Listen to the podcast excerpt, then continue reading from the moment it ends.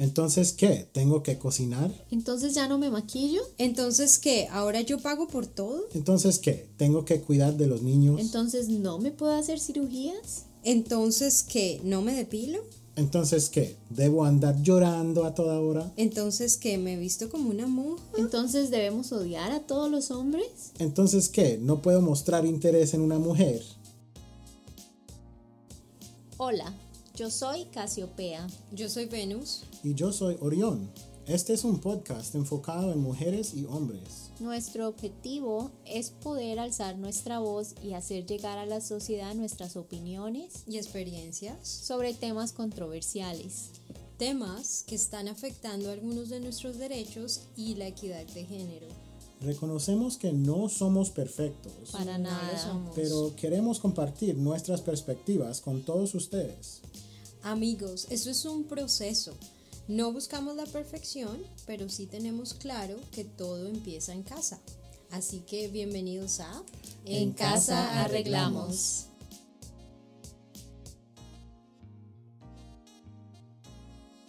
El día de hoy vamos a hablar de labor, martirio y explotación. Y me gustaría saber cómo puedo, primero, hola eh, Venus, hola Orión. Hola. Ah, ¿qué más? Me gustaría saber qué se les viene a la mente cuando nombro estas palabras o en conjunto, ¿qué piensan? ¿Qué eran labor? Eh, labor, martirio y explotación. Mm, A ver, yo digo que si las pongo todas unidas es como algo que yo me siento obligada a hacer sin ninguna como remuneración, sin ningún, sin algo que me beneficie. Yo, lo veo así, es como algo que hago o hago a la buena o a la mala, pero nadie me remunera por eso. O sea, nadie me dijo, mira, te doy esto, te beneficio con esto. No, es hágalo, mija. Eh, Para, o sea, eso es como yo veo esas tres ahí juntas. Sí, la verdad yo siento muy, muy parecido que pensando en, en labor eh, en el sentido de martirio y explotación, es como obviamente yo no quiero hacer esto y yo no estoy sacando la más gran ventaja de esto. O sea, si hay, si hay fin de lucro, yo no gano la mayoría de ese lucro. O ese tipo de cosas para mí es como explotación. Y um, sí, Bueno, para mí, no sé, como que si las junto, de alguna manera todas me llevan a lo mismo que es no ser apreciado por lo que haces, como que siento que no hay suficiente valor a las cosas que estoy haciendo, como, sí, no estoy siendo apreciada de alguna manera, no necesariamente económica, pero apreciada en, en- en general, creo yo. Sí, no es necesariamente algo económico. Em, eso es importante y también me, pues aquí tengo una definición de la palabra explotación, em, que uno es publicidad o promoción o algo así, pero los otros dos son más interesantes. El uso de algo especialmente a fines de lucro, que yo creo que habla lo que está diciendo Casiopea, y el otro es el uso de manipulación de otra persona por ventaja propia. Ah, interesante. Bueno, y con, y con esa definición, eh, yo quisiera como hacer una apertura a, a la idea de que normalmente a las mujeres en, en las labores fuera de la, fuera de la casa. Fuera de la casa, yo siento que mi experiencia ha sido, por ejemplo, que mm, si yo estoy yendo contra otra aplicante por un trabajo eh, y esa otra aplicante es una mujer, yo siento, es mi experiencia, que yo soy más probable estar elegido eh, por cualquier trabajo, especialmente si ese trabajo paga muy bien o es de, de alto rango, como más prestigio, más todo eso. Em, y, y sí, eso es mi, mi impresión. Pues para Sí. mí yo siento que la labor, como tú decías, fuera de la casa, hablando como mujer, yo siento que ahora las mujeres pues estamos en casi todos los oficios y de alguna u otra manera participamos en, sí, como en esa economía que existe. Pero al mismo tiempo, lo que decía Orión, sí se siente ese, como esa desigualdad de alguna manera así a la hora de aplicar por trabajos, porque uno de mujeres está más expuesto a que le pregunten como si tiene planes para tener hijos, si tiene planes para casarse, y esas cosas los, lo hacen frenar a la hora de elegir un candidato, digamos, para un trabajo, hablando de trabajo, ¿no? Pero también está la, la idea de que, digamos, si soy mujer, me pueden como mirar con esa cara de, ah, mínimo tuvo el trabajo, por mínimo, quién sabe, no sé, qué mostró, le sonrió, le coqueteó al, al jefe. Porque, y digo jefe porque la gran mayoría de jefes lastimosamente son hombres, pero también hay mujeres. Pero si es jefe, ese sería como la, creo yo, ¿no? O lo he escuchado muchísimo como el, punto de... Sí, que hay como un chisme o algo así. Yo he escuchado... Como que si te ascendieron es como, ah, seguro ya están por hecho, pues que algo pasa. Sí, es cierto. Yo, eh, yo eh, tal vez en alguno de los trabajos que tuve en el pasado, eh, me exigían también cómo me vestía, cómo actuaba o cómo si me maquillaba o me peinaba. Y eso también es como muy inecual en el sentido de que al hombre normalmente no le piden pues que se maquille o que se peine o que ande de cierta manera o que se coloque el uniforme o que se vista así, llamativo. Entonces, eh, yo también he visto muchos casos donde se le exige un uniforme a la mujer o una manera eh, en específico de vestirse y también de actuar. ¿No? Porque también tú tienes que ser así con el cliente, si, en caso de que sea algo como de servicio al cliente, o tú tienes que actuar así o hacer así.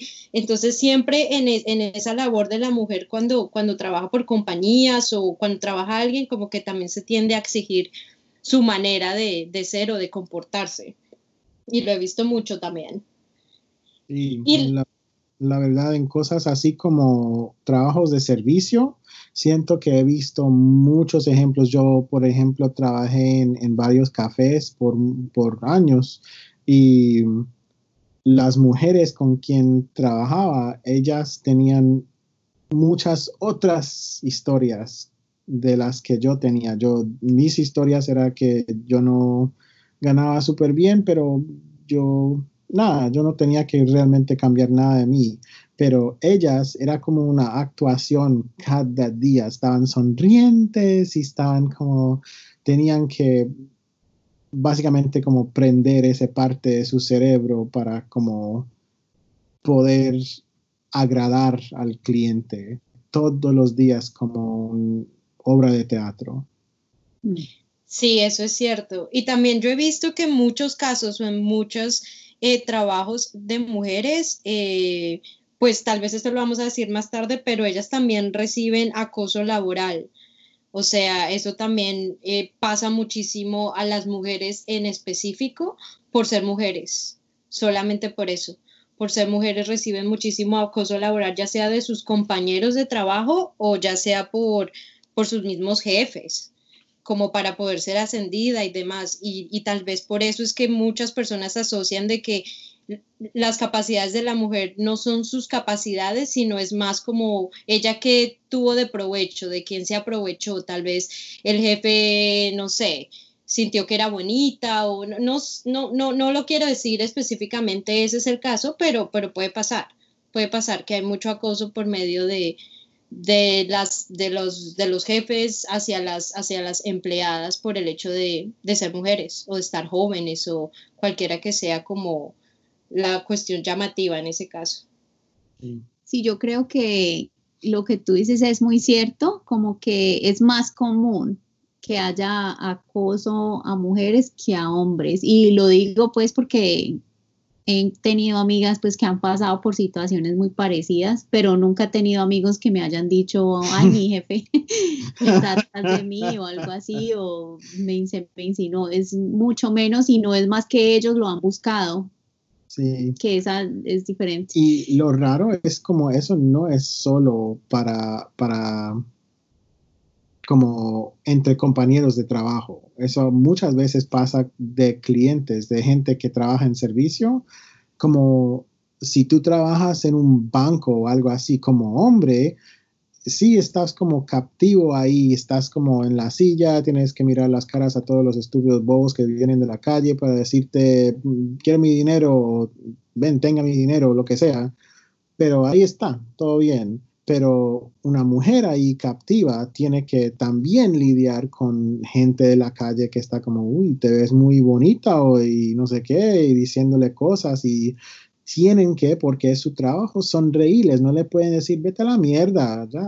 Sí, eso me hace pensar, por ejemplo, en, en mi trabajo, hubo un tiempo, yo recuerdo una vez en un trabajo que tuve, porque no es mi trabajo actual, un trabajo que tuve, me hicieron leer un libro de servicio al cliente y cómo tenía que estar sonriendo y cómo que el cliente siempre tiene la razón, pues básicamente eso era, de eso era el libro, de cómo complacer y buscar la forma de, de, de sí, de resolverle todas las dudas y todos los problemas al cliente.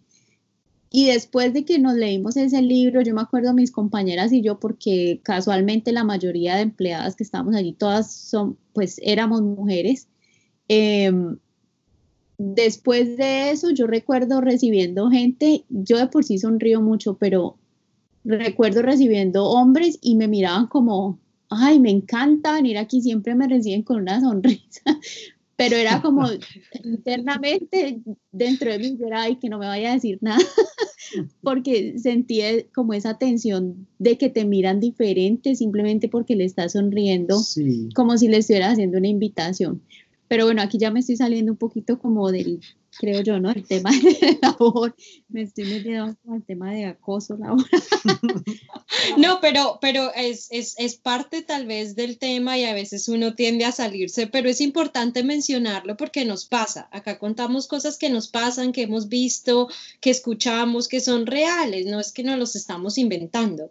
Y también yo quería añadir, porque vino a mi cabeza, es de que muchas veces en los mismos trabajos, los compañeros de trabajo o las personas que tal vez... Eh, pues eh, por alguna razón su trabajo lo toma una mujer eh, y, el trabajo era de un hombre, como que sienten como cierto, como, uy, una mujer va a tomar mi trabajo, ¿será que ella está en esa misma capacidad mía? O sea, se siente como, no sé si es un celo o como que sienten que la mujer no puede ser o no puede tener la misma capacidad del hombre para asumir ese mismo trabajo.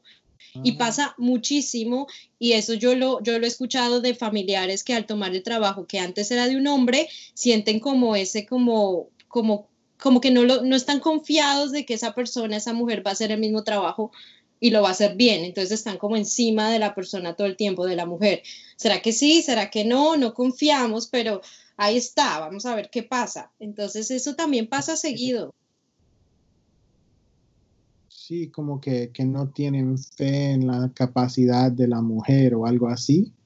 Y, y sí, tal vez por razones como eso es que terminan contratando para las cargas más altos a, hombres. Y eso es como, uno puede probar eso, como si uno dice en cualquier lado, quiero hablar con el gerente, es como casi siempre el gerente va a ser de mi género, o sea, va a ser hombre, casi siempre.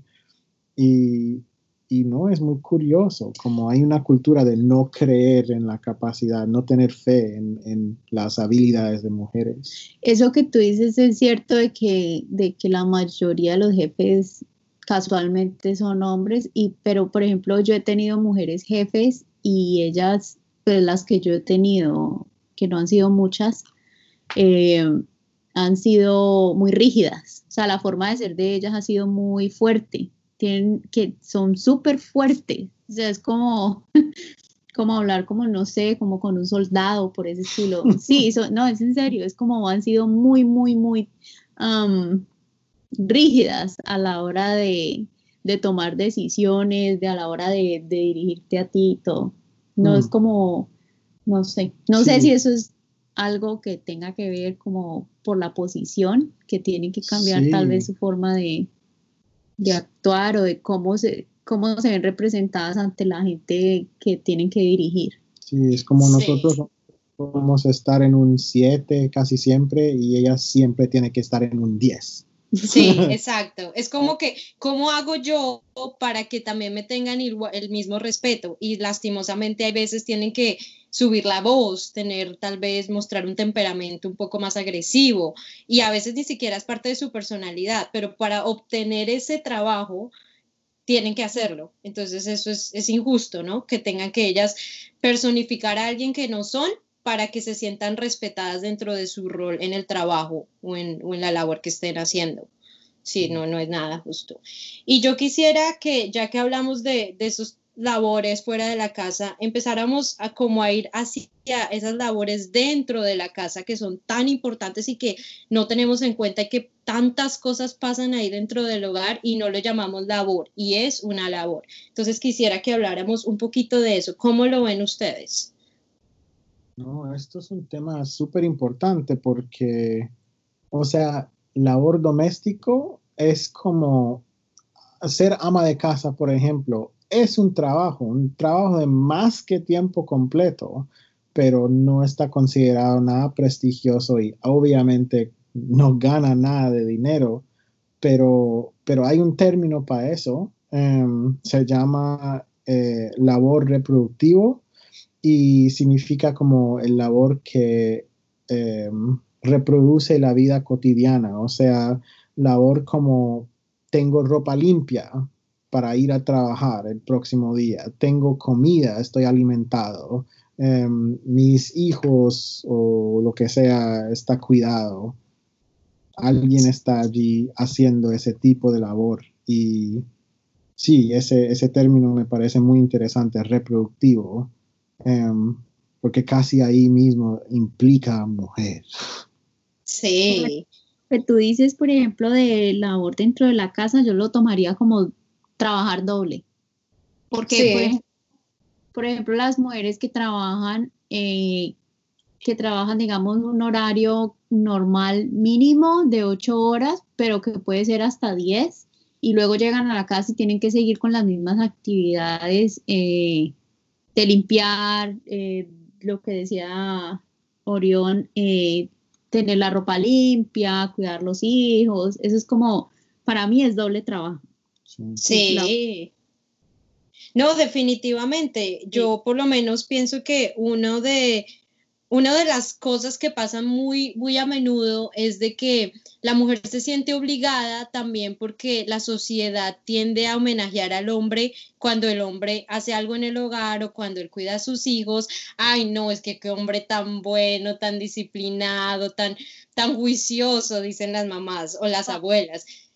Y entonces uno se queda, sí, el mejor papá, no, usted se ganó, mejor dicho, se ganó la lotería con ese hombre. Y uno dice, pero ¿por qué si es que esa parte también es, es su responsabilidad? O sea, no es de que por ser mujer fue mi labor y él me quiso ayudar de buena gente. No, él como papá tiene que hacer. Entonces sí, como que se le, se le homenajea al hombre cuando hace algo, pero no se le homenajea a la mujer porque estamos tan acostumbrados de que sea una labor de mujer, que no pensamos que eso sea importante, sino que si lo hace el hombre, no, no, no, no, no, hay que celebrar y hay que, y hay que decirle que muy bien. Entonces, sí, eso pasa, eso pasa muy a menudo, muy a menudo en, en la labor del hogar. Sí, eso como decirle muy bien. Y yo creo que, por ejemplo, algo que a mí me pasaba muchísimo cuando, cuando tuve una relación era que yo decía, sigamos, eh, el hombre, no sé, barría mi reacción era gracias por barrer, como si me estuviera haciendo un favor a mí. Y eso es algo con lo que yo tuve que luchar por muchos años de dejar de agradecer porque estaba haciendo algo que nos correspondía a los dos. Eso para mí fue muy difícil cambiar ese hábito de sentir un agradecimiento porque este hombre, yo no sé, barrió, ese es mi ejemplo. Sí, no, es, es como una locura porque acaso la mitad de esta losa no es mía, o sea, yo lo ensucié, yo mismo, a propósito, lo ensucié, pero yo no tengo que limpiarlo, no, eso sí es raro y pensándolo bien, mi responsabilidad, yo soy mi responsabilidad, yo no soy responsabilidad de otra persona.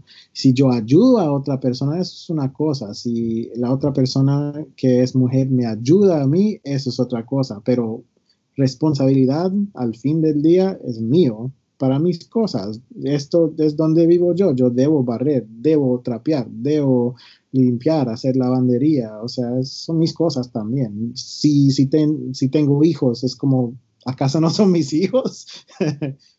Eso es muy cierto. Es como que al final, como que al final la mujer no es como, yo no lo veo como que siento que estoy, no es como atacando a alguien directamente, pero realmente la mujer al final hace más del trabajo de la casa que el hombre, ¿no? Sí, no, definitivamente. Yo, yo, yo, me, yo estaba pensando que eh, en muchos casos la mujer no se da cuenta que cuando se casa, entonces adquirió una labor que, ella no, no fue contratada y que no va a recibir pago, ¿no? O sea, es como que, ah, no, si se casó, bueno, ahora su nuevo trabajo, su nueva labor es el trabajo del hogar. Y uno dice, pero ¿en qué momento? O sea, yo me casé para limpiar, barrer, para hacer extra labor. O sea, yo no me casé para eso. O sea, o cuál es su razón para ir a casarse o así sea vivir con alguien o sea, o así sea tener hijos, o sea, entonces que eso viene con una labor añadida, yo no sabía, y no sabía tampoco que ni siquiera me lo pagan o me lo remuneran, o sea, es, muy curioso que nunca nos preguntamos eso, sino que asumimos, ah, no, ya está viviendo con alguien, bueno, entonces ahora estas son sus nuevas labores del hogar. No sé, yo me quedo como que eso no es cierto, eso no, no sé, no, no aplicaría. Sí, es que como también culturalmente, por ejemplo, pues yo no sé, pero creciendo en, en, partes de, Colombia, eh, uno crecía de una manera que si alguien se casaba o si alguien iba a vivir con alguien, oh, ya está, tiene que aprender a plancharle la ropa, o sea, te entrenaban de una manera de que ibas a ser sirvienta de alguien al momento que te casaras o que vivieras con una persona. Digo yo, ¿no? Como cuando uno iba creciendo, uno, esas eran las cosas que uno escuchaba. Si usted tiene un esposo, tiene que, tiene que cocinarle, tiene que lavarle, tiene, mejor dicho, ser la empleada y tiene que además complacerlo. Sí, que, que en muchos países latinoamericanos como niños creciendo no crecen con como mamás o papás que les fuerzan a como no, tienes que trapear o tienes que servirte o aprender cómo cocinar, aprender cómo, cómo alimentarte a ti mismo. No tienes que aprender eso, pero a niñas le ponen bien joven para, aprender cómo hacer arepa o lo que sea. Y no, yo no, yo no tenía que aprender nada de eso. Exacto. Como, adulto me toca. a él no lo entrenaron para, para servir, sino para recibir. Sí, ah, eso sí, bien dicho. Sí, no, eso es muy cierto, porque a mí también por muchos años, a mí por muchos años también me entrenaron para eso, para ser la mujer del hogar, que te llaman uno, es que tienes que ser la mujer del hogar y no te dicen que ser la mujer del hogar viene con ciertas responsabilidades añadidas que, que uno no quería hacer pero que ahí están. Y también yo quería agregar algo chiquito y era de que por muchas veces a las mujeres por tener estas labores del hogar tienden tal vez a renunciar a algo que ellas quisieron hacer, una profesión o alguna otra labor que ellas quisieron desarrollar en su vida y por esa razón, por tener la obligación, entre comillas, porque no es una obligación, de la labor del hogar, dejan de lado este otro sueño o proyecto o algo que ellas personalmente quisieron hacer. Y muchas veces pasa que lo dejan de lado y ya luego pasan los años, no lo hicieron, ya luego sienten que ya no hay tiempo para hacerlo y pues nada, se olvida y nunca se hizo, finalmente. No, eso es bien feo y, sí, habla mucho como de, de martirio, del sacrificio general que, muchas mujeres hacen. Antes de entrar en ese tema, eh, espera un segundito que yo también tenía otra cosita que quería mencionar. Es que el otro día estaba leyendo este libro que se llama Mujeres Invisibles y estaban diciendo como en ese libro que mujeres que trabajan como tiempo completo, digamos como por ahí 40 horas a la semana, eh, técnicamente, si estaban casadas, terminaban haciendo 50 horas de trabajo a la semana porque por solo tener esposo les tocaba más. Y, y, yo hablé con varios de mis compañeros de trabajo de eso y em, una pareja estaba casada y el hombre dijo como, sí, que cuando mi esposa se va, pues obviamente es más difícil para mí, encuentro mi vida más difícil y ella mencionó, cuando mi esposo se va, mi vida es mucho más fácil y eso es como, sí, para mí muy buen ejemplo de cómo, sí, es sin par, es súper injusto, pero pero sí o sea, ella es sufrida, ella sufre, eso es lo que hace, eso es su única característica aparte de silencio. Entonces pienso siempre en eso. ¿Cómo que relacionas martirio con, con eso? Sí, pues como no, pienso que si una mujer quiere ser buena mujer y si conecta esa idea que ser buena mujer significa ser como esta y cuáles son las características de esta, o silenciosa y, sufrida, o entonces para ser buena mujer tengo que quedarme callada y sufrir. Sí, como, sí, ahora sí ya entiendo, como querer de alguna manera estar más dispuesta a sacrificarse más. Por ejemplo, eh, lo que es muy común o que yo he notado pues de gente que yo conozco es que las mujeres están, si hay alguien por ejemplo que tiene que sacrificar no continuar con una carrera profesional. Lo más común es que sea la mujer y que la mujer se quede en la casa y que el hombre vaya y estudie o trabaje y sea, eh, como lo dice, en la cabeza del hogar. Pero, pero entonces ahí la mujer es la que está dispuesta a, asumir ese sacrificio. También eh, puede ser por eso como de... Eh, esa cultura pues de crecer de que, de que tienes que ser buena, tienes que ser sufrida, tienes que ser mártir, tienes que ayudar, callar. Ser abnegada. Abnegada. Es abnegada. Mi, mi, abuela decía eso a mi mamá y a todas mis tías, o sea, abnegada es la palabra.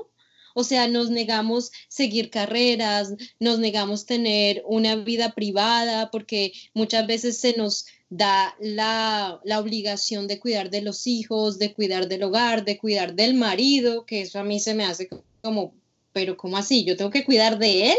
O sea, es que él no se puede cuidar solo.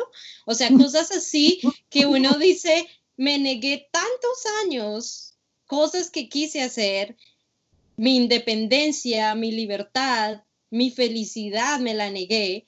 O sea, esa abnegada como que, uff, abarca demasiado, o sea, son mártires toda la vida, toda la vida, se negaron, se negaron cosas que quisieron, deseos, sueños, se los negaron porque tenían un rol marcado de que así usted tiene que ser como mujer y usted hace estas obligaciones en el hogar porque ese es su rol de mujer y usted nació mujer que de malas, ¿no? O sea, mi hijita, jodida. Sí, por ejemplo, eso que tú dices me hace pensar, yo una vez tenía una conversación con una amiga y hablábamos, ella me decía, yo no sé por qué uno es tan pendejo a veces, que cuando ella me decía como que en las relaciones que había tenido, que siempre si se metía con el tipo que no era, algo dentro de ella le decía, yo lo puedo cambiar. Si él no trabaja, yo lo ayudo a conseguir un trabajo.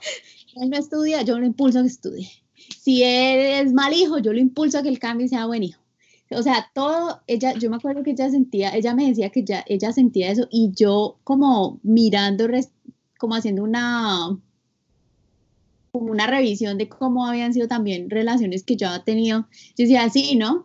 Como que si, si uno le encontraba un defecto a alguien, uno decía, no, no, eso yo lo puedo acomodar, yo lo puedo solucionar, yo como que en el fondo tenemos también internalizado eso de ser mártir y estar eh, dispuestas a, cambiar o ayudar a la gente de alguna manera, así sea, así sea que no necesariamente estamos ayudando, pero creemos que podemos hacerlo. ¿No? Como que nosotros mismas nos internalizamos eso, como que no, es que él es muy, él es muy mujeriego. No, yo lo ayudo a cambiar. Sí. es lento, no, yo podemos, él conmigo no va a ser así, yo lo o sea, siempre es como esa esperanza, yo no sé qué tienen por dentro de que van a poder hacer eso o que vamos a poder hacer eso de alguna manera. Y ahí me viene esa frase que, que usa mucho la gente como, es que detrás de un gran hombre hay una gran mujer. y, que sí es la mujer la que básicamente lo ayudó a, a, forjar o a hacer lo que, lo que está haciendo. Sí, eso la verdad me, me choca mucho porque pensando en mi adolescencia, pensando en, en, cuando uno está como imaginando, creando escenarios en su mente de, ay, quiero que tal me, me quiere algo conmigo, quiero que, que ella se interesa de mí. Eh, casi siempre como muy joven, en mis, mis peores imaginaciones eran como que yo estaba en una situación, que algo pasaba y que yo estaba como sufriendo de alguna forma y que ella estaría allí para verlo y para decirme como, ay, pobrecito, y para cuidarme y para estar allí para mí. Y eso es tan enfermo y ya como adulto, felizmente he rechazado súper mucho eso porque pensándolo es horrible. O sea, ¿por qué quiero A, sufrir? Estúpido. B, ¿por qué me importa si ella me está viendo? Yo no quiero que, que tengo una pareja que solo existe para como mm, mm, ese sonido todo el santo día, no. O sea, quiero alguien con quien puedo compartir ideas y, y, hablar y explorar y experimentar el mundo y mi vida y no solo el sufrimiento que ella tiene que verme tener. O sea, qué estúpido. Sí, o como alguien que te quiera arreglar todo el tiempo. Sí, ugh. Sí. O sea, eso convierte la relación entre dos personas a una de policía y policiado. Feo. Sí. No, es feísimo, es horrible, lo odio. ¿Saben? Bueno, yo no sé qué dice eh, Venus, pero yo creo que esto que estamos diciendo eh, va relacionado con autoestima.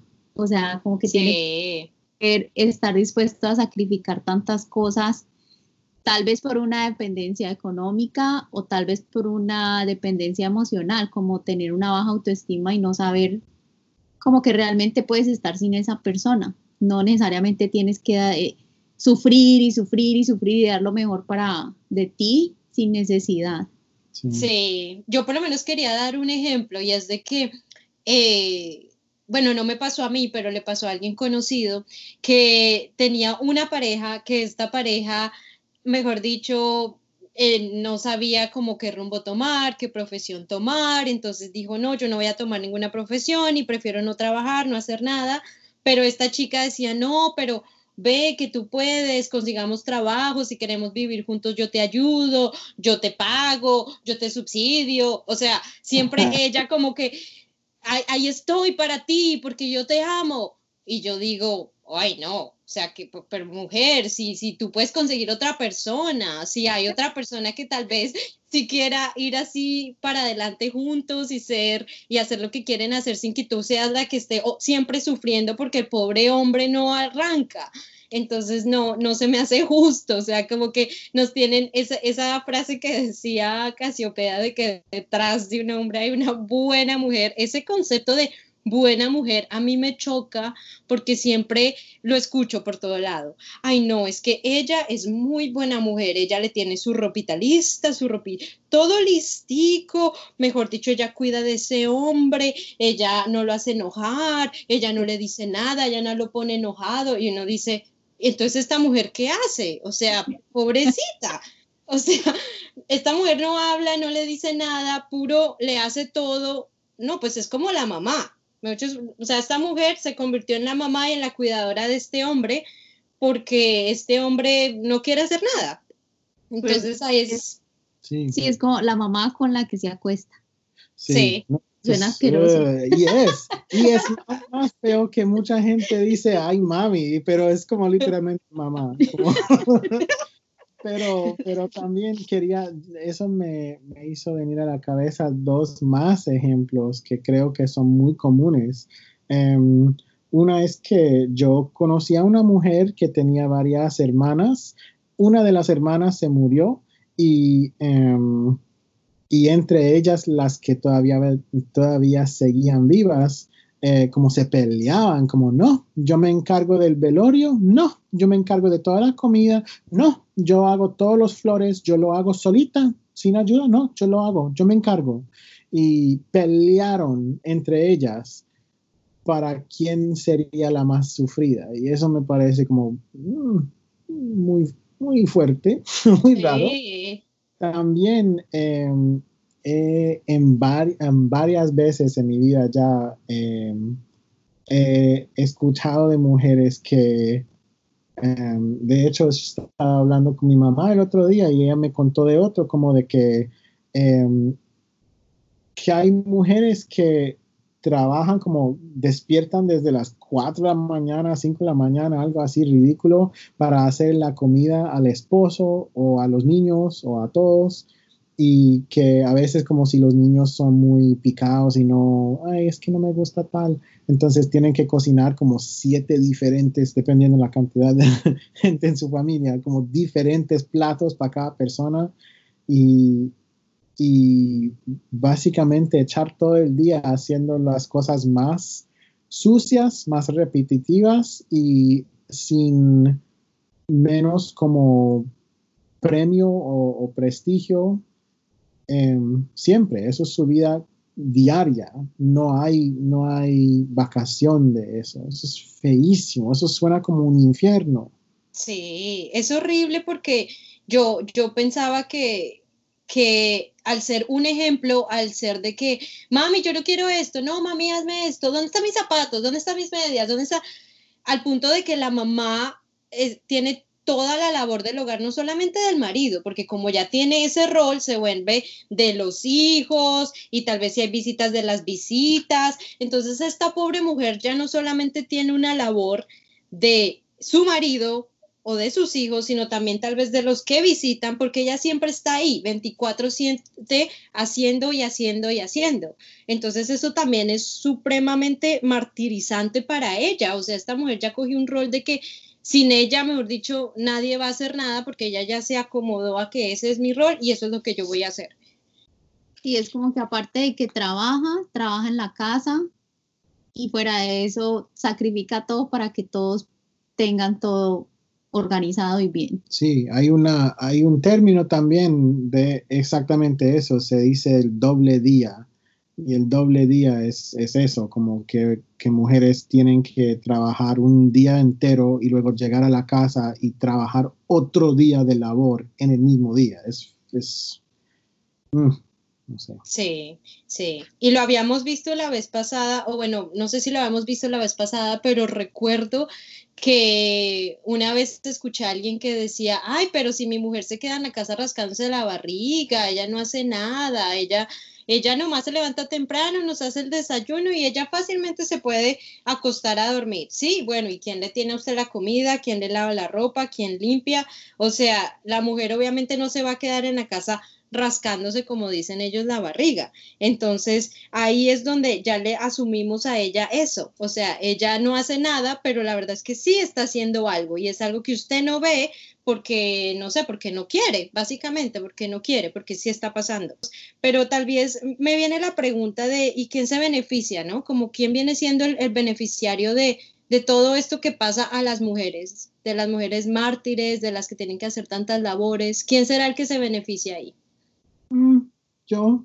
o sea, hombres, hombres, nosotros obviamente, mi vida es mucho más fácil si yo no tengo que, básicamente, se suena feo, limpiar mi propio mierda. O sea, yo, yo no tengo, pues, en mi vida yo lo hago, pero, pero eh, dependiendo con quién estaría y si yo fuera otro, o sea, yo no tendría que cocinar, ni limpiar, ni criar niños, ni nada, realmente. Yo trabajo un solo trabajo al día y, y ya.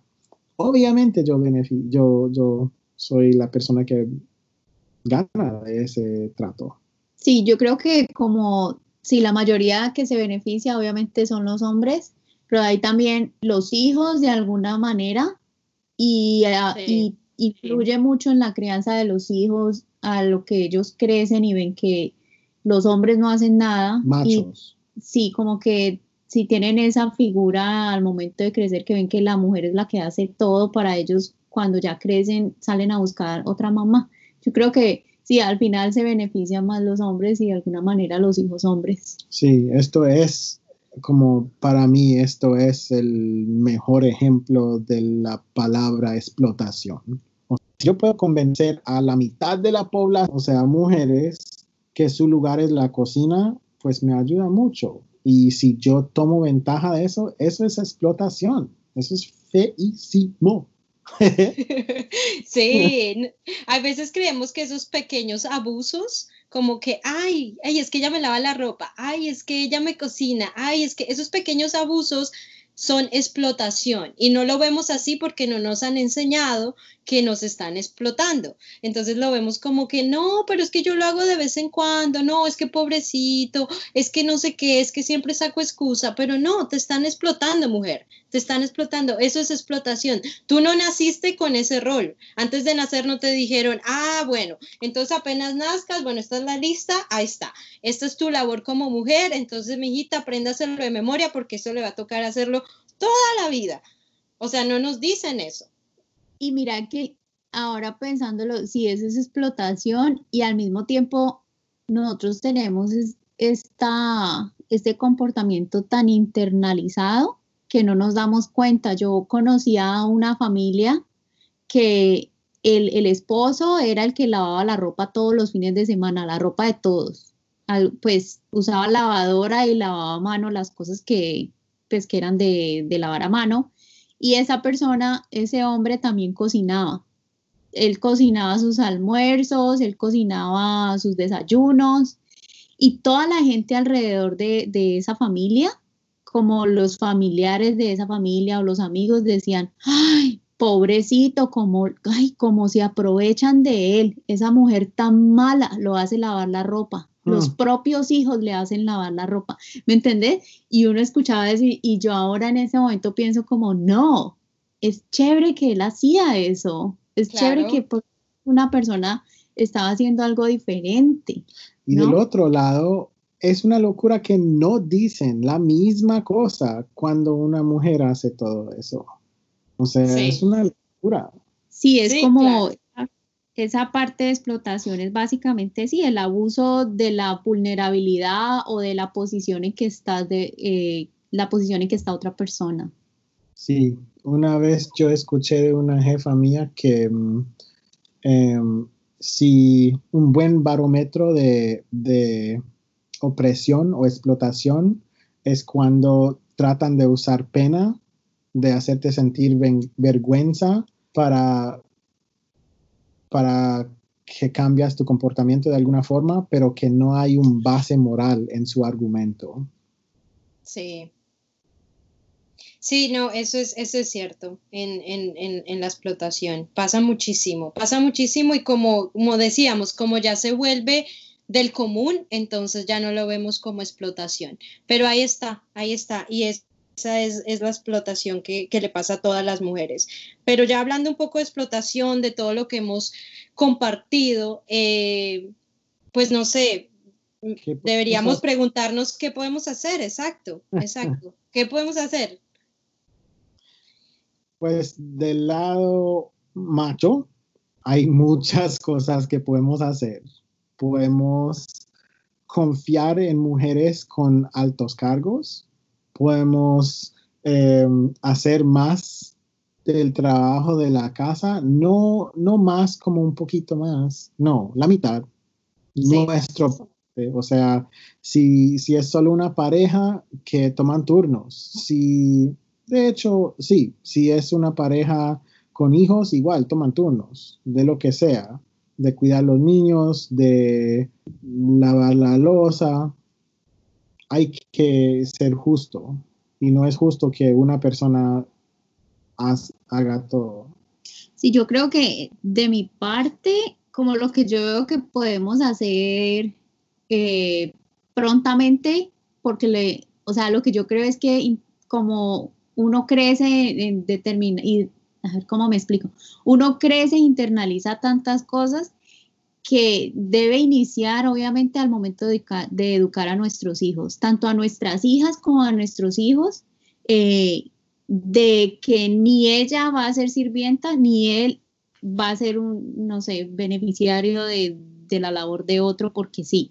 O sea, deben ser los dos niños y niñas educados de una manera eh, que los dos sepan que se tienen que defender y que los dos sepan que son iguales, que ninguno es mejor que, que ninguno tiene ciertos oficios de hombre y ciertos oficios de mujeres, no, es igual para todo. Y también creo que en cuanto a las parejas, yo creo que debemos exigir de nuestras parejas, porque independientemente de cómo lo hayan educado a uno, independientemente de cómo hayas crecido, puedes cambiar. Sí. Y los comportamientos y los hábitos se pueden cambiar si uno quiere. Entonces yo creo que es exigir de esa pareja si es, si es, por ejemplo, lo contrario, digamos que el contrario sea que el hombre es el que esté haciendo todo, absolutamente todo, exigir de esa mujer. Si es la mujer que siente que está haciendo más la doble labor, pues exigir de ese hombre, hacer todo más equitativo de alguna manera, como compartir todos los oficios, compartir todos los, eh, al momento de estar con los hijos, si tienen hijos, todo, dividir todo. Yo siento que debe ser igual. Sí. Y hablando de igual, hay algo que ambos lados de la cosa pueden hacer, hombres como mujeres, que es ya basta con este concepto de ser martira. O sea, yo puedo como hombre estar mucho menos buscando a alguien que quiere ser mártir. Y, como mujeres, pues entre ustedes, yo no sé, eso es otra conversación. Sí. Yo no quiero poner palabras en sus bocas, pero me parece como algo que a ustedes mismas causa daño.